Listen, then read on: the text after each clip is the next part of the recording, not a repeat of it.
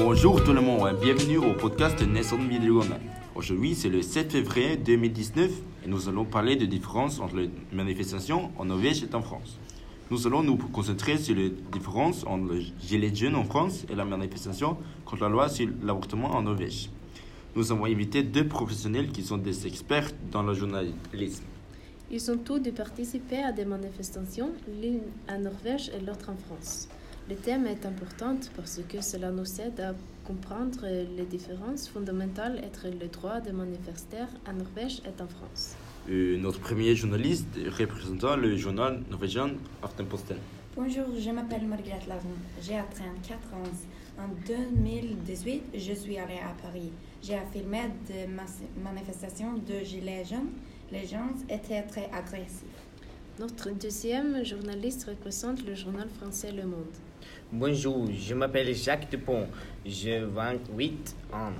Euh, en 2008, euh, je suis allé à Oslo et j'ai observé une manifestation à l'extérieur du Parlement.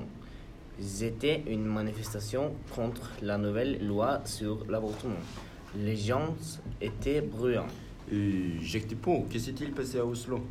À Oslo, les gens ont manifesté contre la nouvelle loi sur l'avortement. Laisse-moi mettre mon gilet jaune. Laisse-moi mettre mon gilet jaune.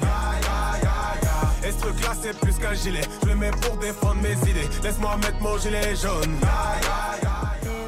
Larsen, que s'est-il passé à Paris? À Paris, les gens ont manifesté contre l'augmentation de la taxe sur l'essence et contre la vie chère. Quelles sont les similitudes entre l'événement à Oslo et Paris? Tout le monde est engagé, euh, tout le monde est dans la rue et il y a beaucoup de gens.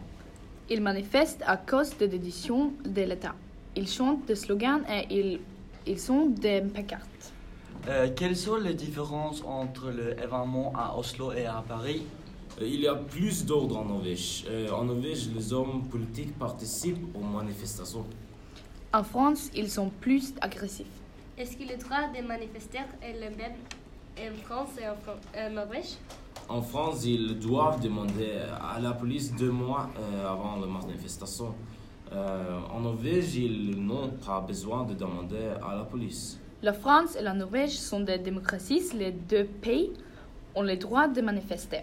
Est-ce que c'est très francophone des manifestaires Ils ont, eux, plus, plus de, de manifestations en Norvège euh, qu'en Norvège euh, parce que c'est la seule façon de se faire entendre. Oui, c'est très francophone de manifester à cause de la Révolution française. Nous avons parlé de différences de similitudes entre les manifestations en Norvège et en France. C'était très intéressant. Mais les conséquences de manifestations de Gilets jaunes en France sont dramatiques et violentes car ils bloquent l'économie et la libre circulation de ceux qui vous travaillez. Euh, merci et tous les métiers euh, et auditeurs. Au revoir.